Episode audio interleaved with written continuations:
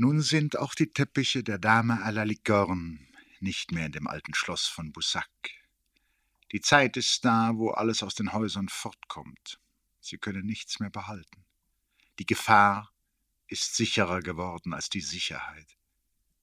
Niemand aus dem Geschlecht der Deleviste geht neben einem her und hat das im Blut. Sie sind alle vorbei.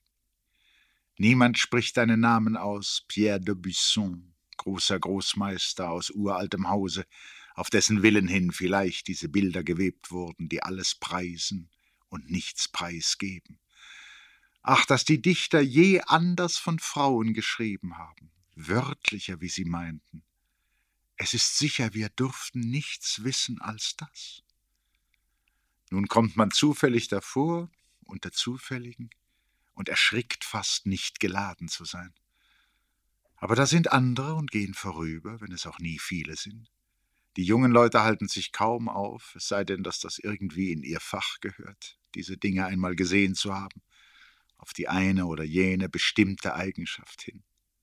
Junge Mädchen allerdings findet man zuweilen davor, denn es gibt eine Menge junger Mädchen in den Museen, die fortgegangen sind irgendwo aus den Häusern, die nichts mehr behalten. Sie finden sich vor diesen Teppichen und vergessen sich ein wenig. Sie haben immer gefühlt, dass es dies gegeben hat, solch ein leises Leben, langsamer, nie ganz aufgeklärte Gebärden. Und sie erinnern sich dunkel, dass sie sogar eine Zeit lang meinten, es würde ihr Leben sein. Aber dann ziehen sie rasch ein Heft hervor und beginnen zu zeichnen, gleich viel was, eine von den Blumen oder ein kleines vergnügtes Tier. Darauf käme es nicht an, hat man ihnen vorgesagt, was es gerade wäre, und darauf kommt es wirklich nicht an. Nur dass gezeichnet wird, das ist die Hauptsache.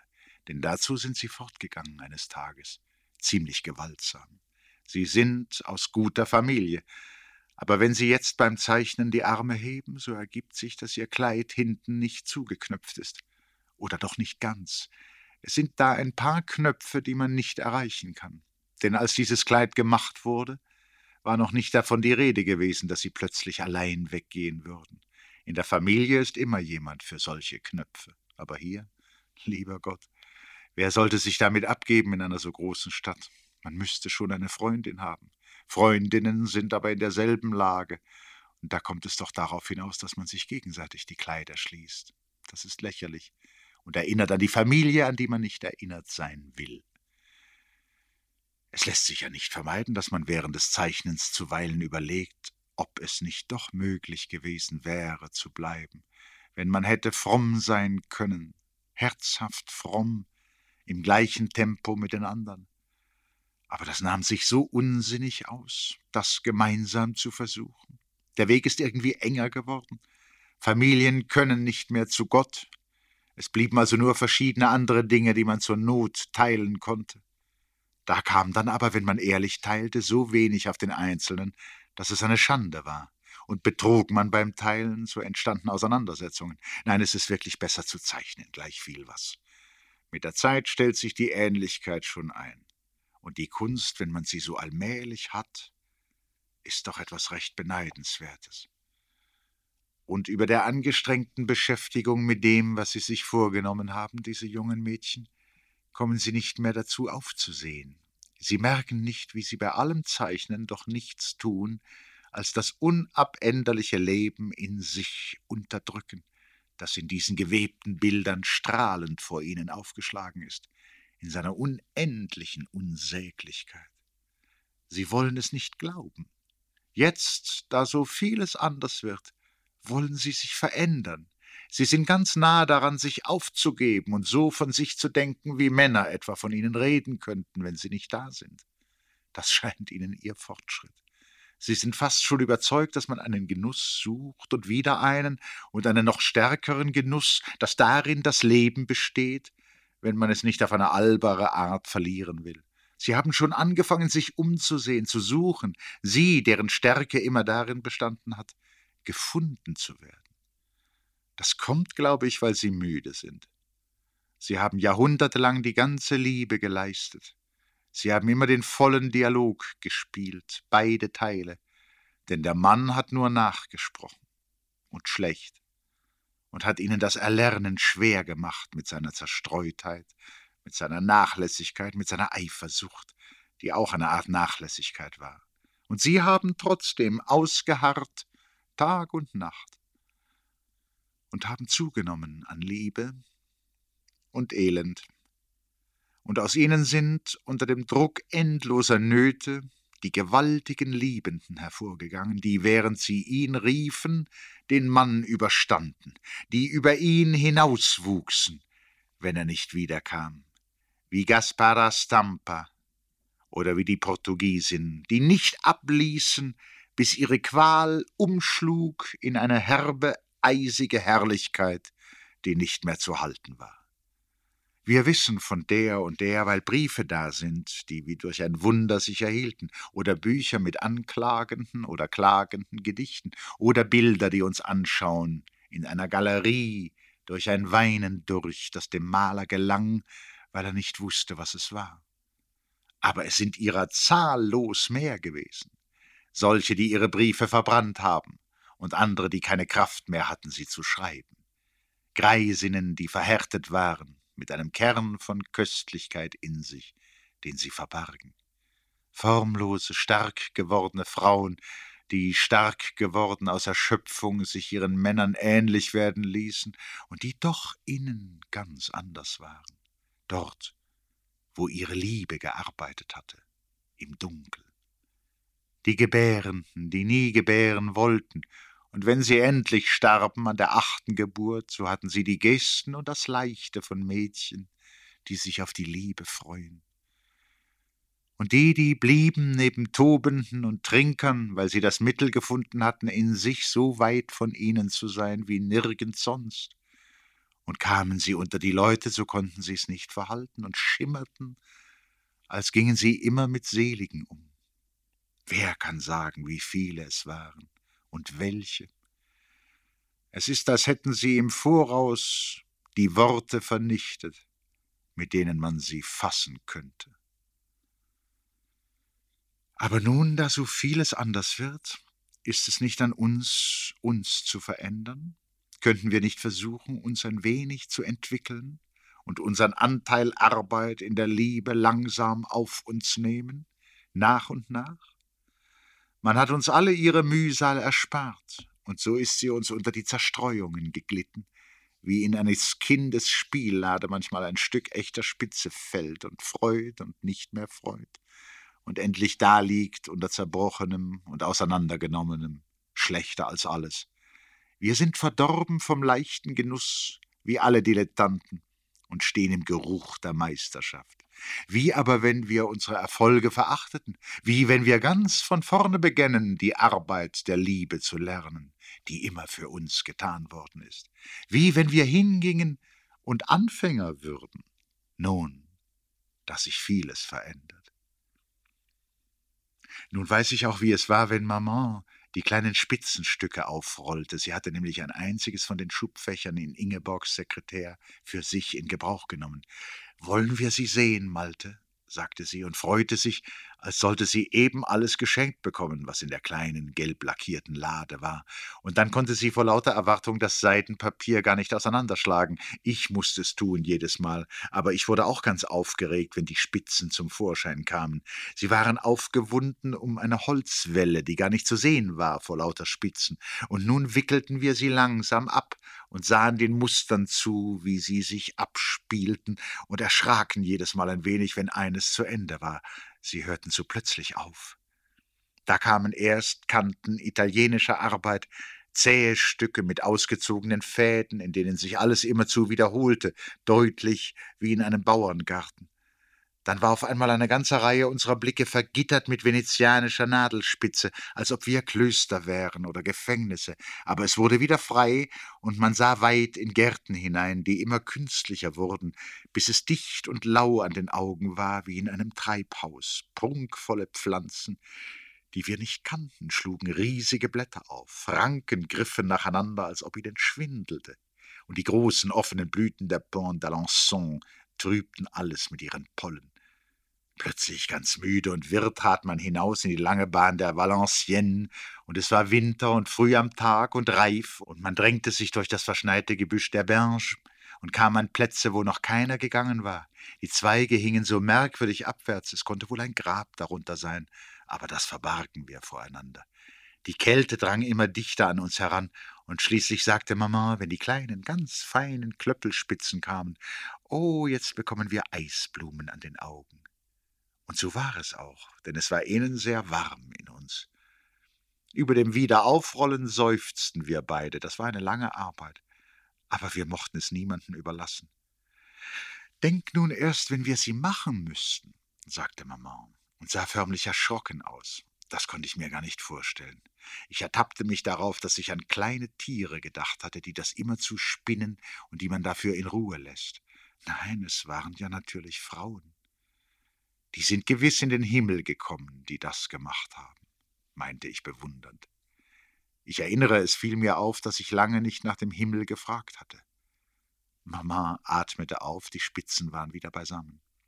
Nach einer Weile, als ich es schon wieder vergessen hatte, sagte sie ganz langsam, in den Himmel?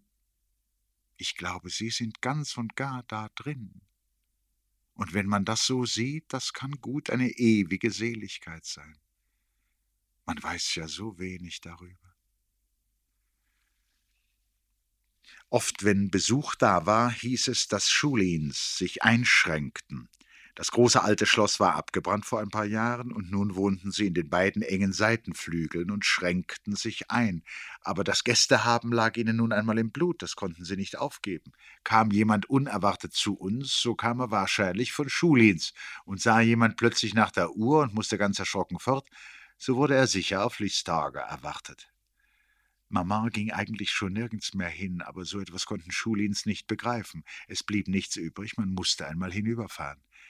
Es war im Dezember nach ein paar frühen Schneefällen, der Schlitten war auf drei Uhr befohlen, ich sollte mit. Man fuhr indessen nie pünktlich bei uns. Maman, die es nicht liebte, dass der Wagen gemeldet wurde, kam meistens viel zu früh herunter, und wenn sie niemanden fand, so fiel ihr immer etwas ein, was schon längst hätte getan sein sollen, und sie begann irgendwo oben zu suchen oder zu ordnen, so dass sie kaum wieder zu erreichen war. Schließlich standen alle und warteten. Und saß sie endlich und war eingepackt, so zeigte es sich, dass etwas vergessen sei, und Sieversen musste geholt werden, denn nur Sieversen wusste, wo es war. Aber dann fuhr man plötzlich los, ehe Sieversen wiederkam. An diesem Tage war es überhaupt nicht recht hell geworden. Die Bäume standen da, als wüssten sie nicht weiter im Nebel, und es hatte etwas Rechthaberisches, da hineinzufahren. Zwischendurch fing es an, still weiter zu schneien, und nun war es, als würde auch noch das Letzte ausradiert und als führe man in ein weißes Blatt, es gab nichts als das Geläut, und man konnte nicht sagen, wo es eigentlich war. Es kam ein Moment, da es einhielt, als wäre nun die letzte Schelle ausgegeben, aber dann sammelte es sich wieder und war beisammen und streute sich wieder aus dem Vollen aus. Den Kirchturm links konnte man sich eingebildet haben. Aber der Parkkontur war plötzlich da, hoch, beinahe über einem, und man befand sich in der langen Allee. Das Geläut fiel nicht mehr ganz ab, es war, als hängte es sich in Trauben rechts und links an die Bäume. Dann schwenkte man und fuhr rund um etwas herum und rechts an etwas vorbei und hielt in der Mitte. Georg hatte ganz vergessen, dass das Haus nicht da war, und für uns alle war es in diesem Augenblick da. Wir stiegen die Freitreppe hinauf, die auf die alte Terrasse führte, und wunderten uns nur, dass es ganz dunkel sei. Auf einmal ging eine Tür links unten hinter uns, und jemand rief hierher und hob und schwenkte ein dunstiges Licht. Mein Vater lachte, wir steigen hier herum wie die Gespenster, und er half uns wieder die Stufen zurück. Aber es war doch eben ein Haus da, sagte Mama und konnte sich gar nicht so rasch an Vera Schulin gewöhnen, die warm und lachend herausgelaufen war. Nun musste man natürlich schnell hinein, und an das Haus war nicht mehr zu denken. In einem engen Vorzimmer wurde man ausgezogen, und dann war man gleich mittendrin unter den Lampen und der Wärme gegenüber. Diese Schulins waren ein mächtiges Geschlecht selbstständiger Frauen. Ich weiß nicht, ob es Söhne gab. Ich erinnere mich nur dreier Schwestern. Der ältesten, die an einen Marchese in Neapel verheiratet gewesen war, von dem sie sich nun langsam unter vielen Prozessen schied. Dann kam Zoe, von der es hieß, dass es nichts gab, was sie nicht wusste. Und vor allem war Vera da, diese warme Vera, Gott weiß, was aus ihr geworden ist. Die Gräfin, eine Narischkin, war eigentlich die vierte Schwester und in gewisser Beziehung die jüngste. Sie wusste von nichts und musste in einem fort von ihren Kindern unterrichtet werden. Und der gute Graf Schulin fühlte sich, als ob er mit allen diesen Frauen verheiratet sei und ging herum und küsste sie, wie es eben kam. Vor der Hand lachte er laut und begrüßte uns eingehend. Ich wurde unter den Frauen weitergegeben und befühlt und befragt, aber ich hatte mir fest vorgenommen, wenn das vorüber sei, irgendwie hinauszugleiten und mich nach dem Haus umzusehen. Ich war überzeugt, dass es heute da sei. Das Hinauskommen war nicht so schwierig. Zwischen allen den Kleidern kam man unten durch wie ein Hund und die Tür nach dem Vorraum zu war noch angelehnt.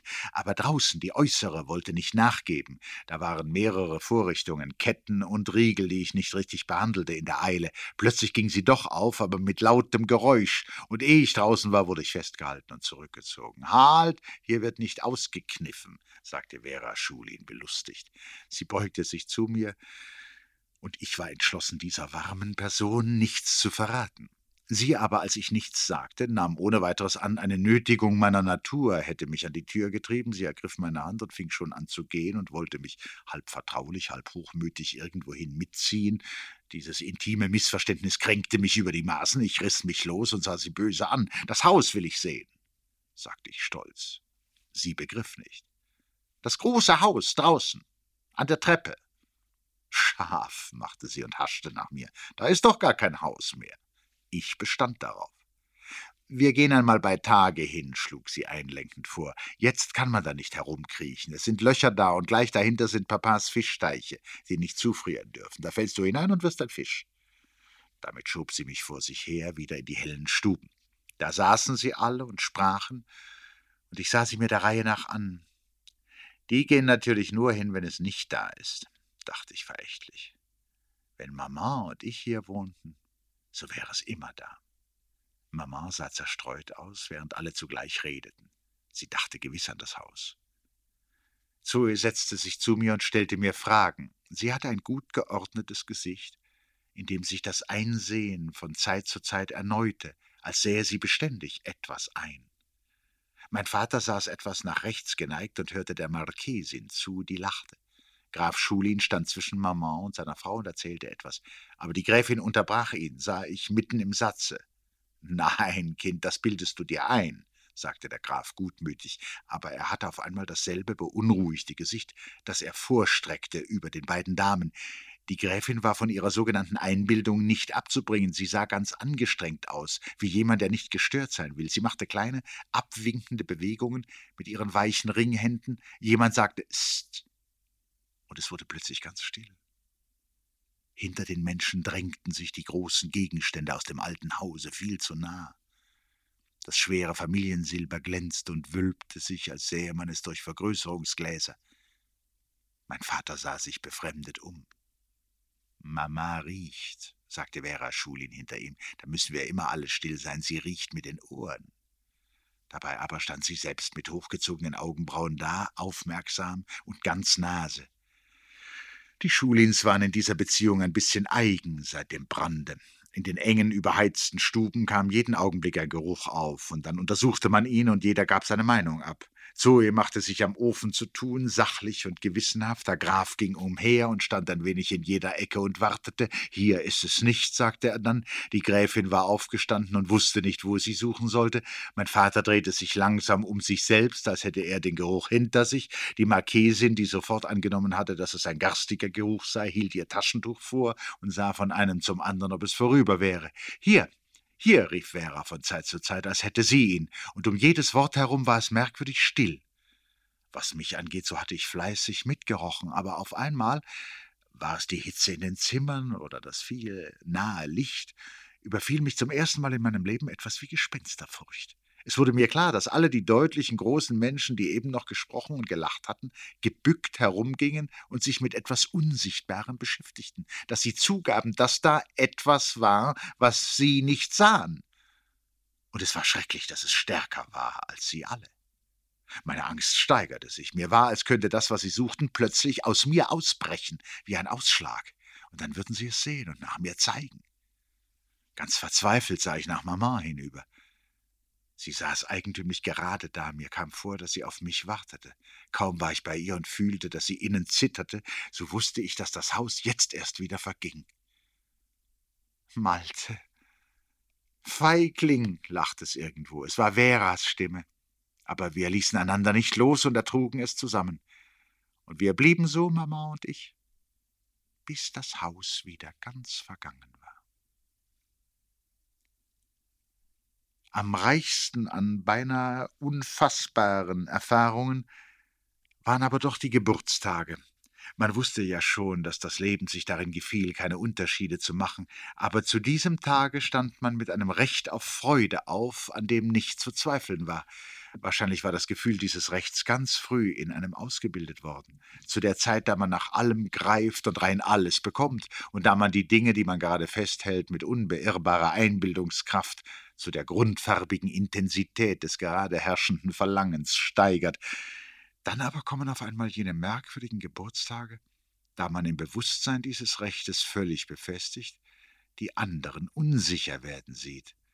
Man möchte wohl noch wie früher angekleidet werden und dann alles weitere entgegennehmen, aber kaum ist man wach, so ruft jemand draußen, die Torte sei noch nicht da, oder man hört, dass etwas zerbricht, während nebenan der Geschenktisch geordnet wird. Oder es kommt jemand herein und lässt die Türe offen. Und man sieht alles, ehe man es hätte sehen dürfen. Das ist der Augenblick, wo etwas wie eine Operation an einem geschieht. Ein kurzer, wahnsinnig schmerzhafter Eingriff. Aber die Hand, die ihn tut, ist geübt und fest. Es ist gleich vorbei. Und kaum ist es überstanden, so denkt man nicht mehr an sich. Es gilt, den Geburtstag zu retten die anderen zu beobachten, ihren Fehlern zuvorzukommen, sie in ihrer Einbildung zu bestärken, dass sie alles trefflich bewältigen. Sie machen es einem nicht leicht. Es erweist sich, dass sie von einer beispiellosen Ungeschicklichkeit sind, beinahe stupide, Sie bringen es zu Wege, mit irgendwelchen Paketen hereinzukommen, die für andere Leute bestimmt sind. Man läuft ihnen entgegen und muss hernach tun, als liefe man überhaupt in der Stube herum, um sich Bewegung zu schaffen, auf nichts Bestimmtes zu. Sie wollen einen überraschen und heben mit oberflächlich nachgeahmter Erwartung die unterste Lage in den Spielzeugschachteln auf, wo weiter nichts ist als Holzwolle. Da muss man ihnen ihre Verlegenheit erleichtern.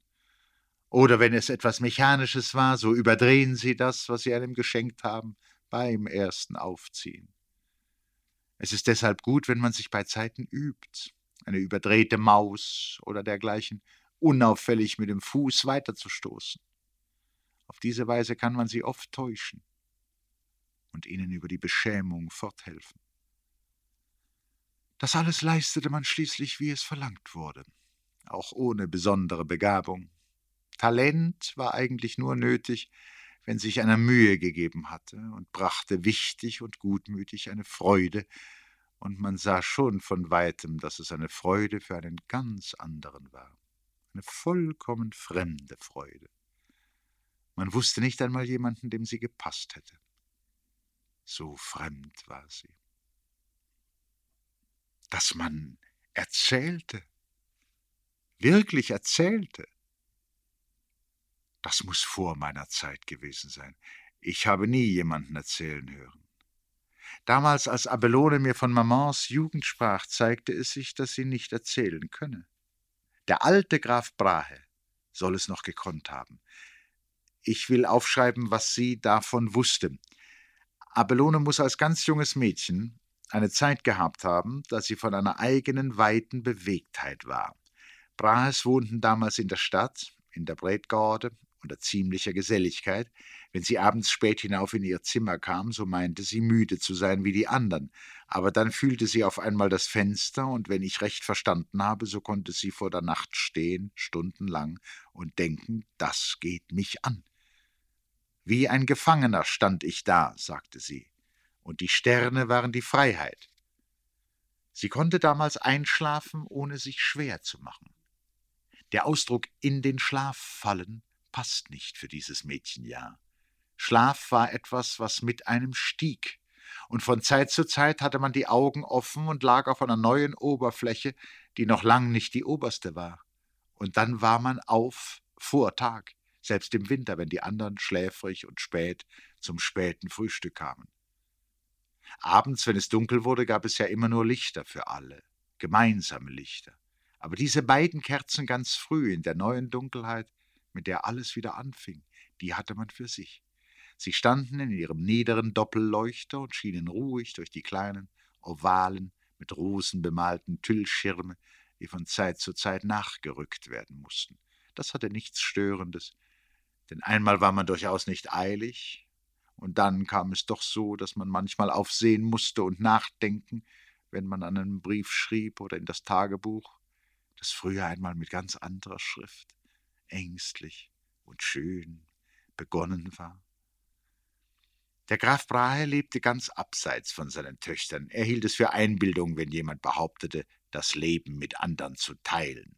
Ja, teilen, sagte er. Aber es war ihm nicht unlieb, wenn die Leute ihm von seinen Töchtern erzählten. Er hörte aufmerksam zu, als wohnten sie in einer anderen Stadt.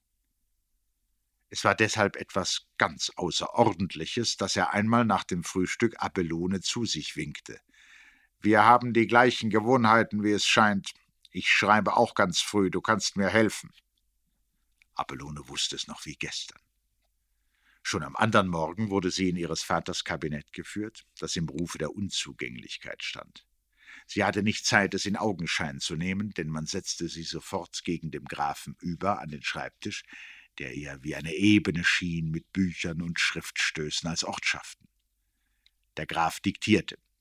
Diejenigen, die behaupteten, dass Graf Brahe seine Memoiren schriebe, hatten nicht völlig Unrecht, nur dass es sich nicht um politische oder militärische Erinnerung handelte, wie man mit Spannung erwartete, die vergesse ich, sagte der alte Herr Kurz, wenn ihn jemand auf solche Tatsachen hin anredete. Was er aber nicht vergessen wollte, das war seine Kindheit. Auf die hielt er. Und es war ganz in der Ordnung, seiner Meinung nach, dass jene sehr entfernte Zeit nun in ihm die Oberhand gewann dass sie, wenn er seinen Blick nach innen kehrte, dalag wie in einer hellen nordischen Sommernacht, gesteigert und schlaflos. Manchmal sprang er auf und redete in die Kerzen hinein, dass sie flackerten. Oder ganze Sätze mussten wieder durchgestrichen werden, und dann ging er heftig hin und her und wehte mit seinem nilgrünen seidenen Schlafrock.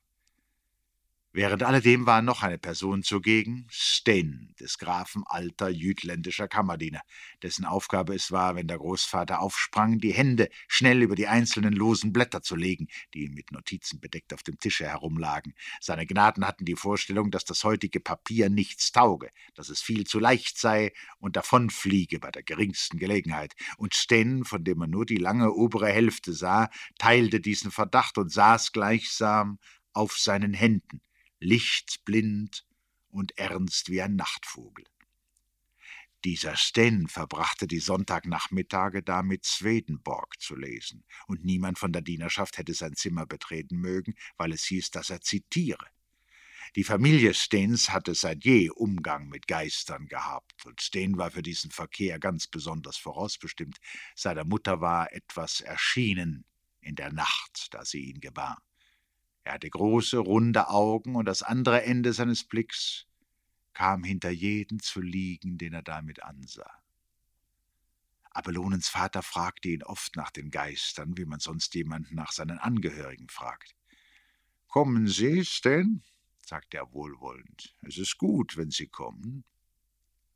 Ein paar Tage ging das Diktieren seinen Gang, aber dann konnte Abelone Eckernförde nicht schreiben. Es war ein Eigenname und sie hatte ihn nie gehört. Der Graf, der im Grunde schon lange einen Vorwand suchte, das Schreiben aufzugeben, das zu langsam war für seine Erinnerungen, stellte sich unwillig. Sie kann es nicht schreiben, sagte er scharf, und andere werden es nicht lesen können. Und werden Sie es überhaupt sehen, was ich da sage? fuhr er böse fort und ließ Abelone nicht aus den Augen. Werden Sie ihn sehen, diesen Saint-Germain? Schrie er sie an. Haben wir Saint-Germain gesagt? Streich's durch, schreibt der Marquis von Belmare. Abelone strich durch und schrieb, aber der Graf sprach so schnell weiter, dass man nicht mit konnte. Er mochte Kinder nicht leiten, dieser vortreffliche Belmare, aber mich nahm er auf seine Knie, so klein ich war, und mir kam die Idee, in seine Diamantknöpfe zu beißen. Das freute ihn. Er lachte und hob mir den Kopf, bis wir einander in die Augen sahen. Du hast ausgezeichnete Zähne, sagte er, Zähne, die etwas unternehmen. Ich aber merkte mir seine Augen. Ich bin später da und dort herumgekommen. Ich habe allerhand Augen gesehen, kannst du mir glauben. Solche nicht wieder. Für diese Augen hätte nichts da sein müssen. Die hatten's in sich. Du hast von Venedig gehört? Gut, ich sage dir, die hätten Venedig hier hereingesehen, in dieses Zimmer, dass es da gewesen wäre wie der Tisch. Ich saß in der Ecke einmal und hörte, wie er meinem Vater von Persien erzählte. Manchmal meine ich noch, mir riechen die Hände davon. Mein Vater schätzte ihn und seine Hoheit der Landgraf war so etwas wie sein Schüler. Aber es gab natürlich genug, die ihm übel nahmen, dass er an die Vergangenheit nur glaubte, wenn sie in ihm war. Das konnten sie nicht begreifen, dass der Kram nur Sinn hat, wenn man damit geboren wird. Die Bücher sind leer, schrie der Graf mit einer wütenden Gebärde nach den Wänden hin. Das Blut, darauf kommt es an, da muss man drin lesen können. Er hatte wunderliche Geschichten drin und merkwürdige Abbildungen dieser Belmare. Er konnte aufschlagen, wo er wollte, da war immer was beschrieben. Keine Seite in seinem Blut war überschlagen worden.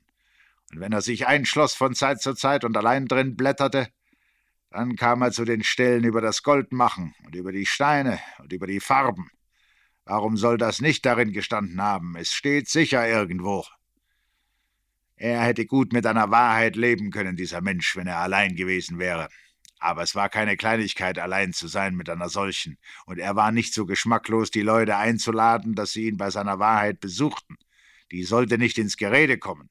Dazu war er viel zu sehr Orientale. Adieu, Madame, sagte er ihr wahrheitsgemäß, auf ein anderes Mal. Vielleicht ist man in tausend Jahren etwas kräftiger und ungestörter. Ihre Schönheit ist ja doch erst im Werden, Madame, sagte er. Das war keine bloße Höflichkeit. Damit ging er fort und legte draußen für die Leute seinen Tierpark an. Eine Art Jardin d'acclimatation für die größeren Arten von Lügen, die man bei uns noch nie gesehen hatte. Und ein Palmenhaus von Übertreibungen und eine kleine, gepflegte Figerie falscher Geheimnisse. Da kamen sie von allen Seiten und er ging herum mit Diamantschnallen an den Schuhen und war ganz für seine Gäste da. Eine oberflächliche Existenz, wie? Im Grunde war es doch eine Ritterlichkeit gegen seine Dame. Und er hat sich ziemlich dabei konserviert. Seit einer Weile schon redete der Alte nicht mehr auf Abelone ein, die er vergessen hatte. Er ging wie rasend auf und ab und warf herausfordernde Blicke auf Stehen, als sollte Stehen in einem gewissen Augenblicke sich in den verwandeln, an den er dachte, aber Stehen verwandelte sich noch nicht. Man müsste ihn sehen, fuhr Graf Brahe versessen fort. Es gab eine Zeit, wo er durchaus sichtbar war, obwohl in manchen Städten die Briefe, die er empfing, an niemanden gerichtet waren. Es stand nur der Ort darauf, sonst nichts, aber ich habe ihn gesehen. Er war nicht schön. Der Graf lachte eigentümlich eilig. Auch nicht, was die Leute bedeutend nennen oder vornehm. Es waren immer Vornehmere neben ihm. Er war reich, aber das war bei ihm nur wie ein Einfall, daran konnte man sich nicht halten. Er war gut gewachsen, ob zwar andere hielten sich besser. Ich konnte damals natürlich nicht beurteilen, ob er geistreich war und das und dies, worauf Wert gelegt wird, aber er war. Der Graf bebend stand und machte eine Bewegung, als stellte er etwas in den Raum hinein, was blieb. In diesem Moment gewahrte er Abelone. Siehst du ihn? herrschte er sie an, und plötzlich ergriff er den einen silbernen Armleuchter und leuchtete ihr blendend ins Gesicht. Abelone erinnerte sich, dass sie ihn gesehen habe. In den nächsten Tagen wurde Abelone regelmäßig gerufen, und das Diktieren ging nach diesem Zwischenfall viel ruhiger weiter. Der Graf stellte nach allerhand Papieren seine frühesten Erinnerungen an den Bernsdorfschen Kreis zusammen, in dem sein Vater eine gewisse Rolle spielte. Abelone war jetzt so gut auf die Besonderheiten ihrer Arbeit eingestellt, dass, wer die beiden sah, ihre zweckdienliche Gemeinsamkeit leicht für ein wirkliches Vertrautsein nehmen konnte. Einmal, als Abelone sich schon zurückziehen wollte, trat der alte Herr auf sie zu und es war, als hielte er die Hände mit einer Überraschung hinter sich. Morgen schreiben wir von Julie Reventlow, sagte er und kostete seine Worte. Das war eine Heilige. Wahrscheinlich sah Abelone ihn ungläubig an. Ja, ja, das gibt es alles noch.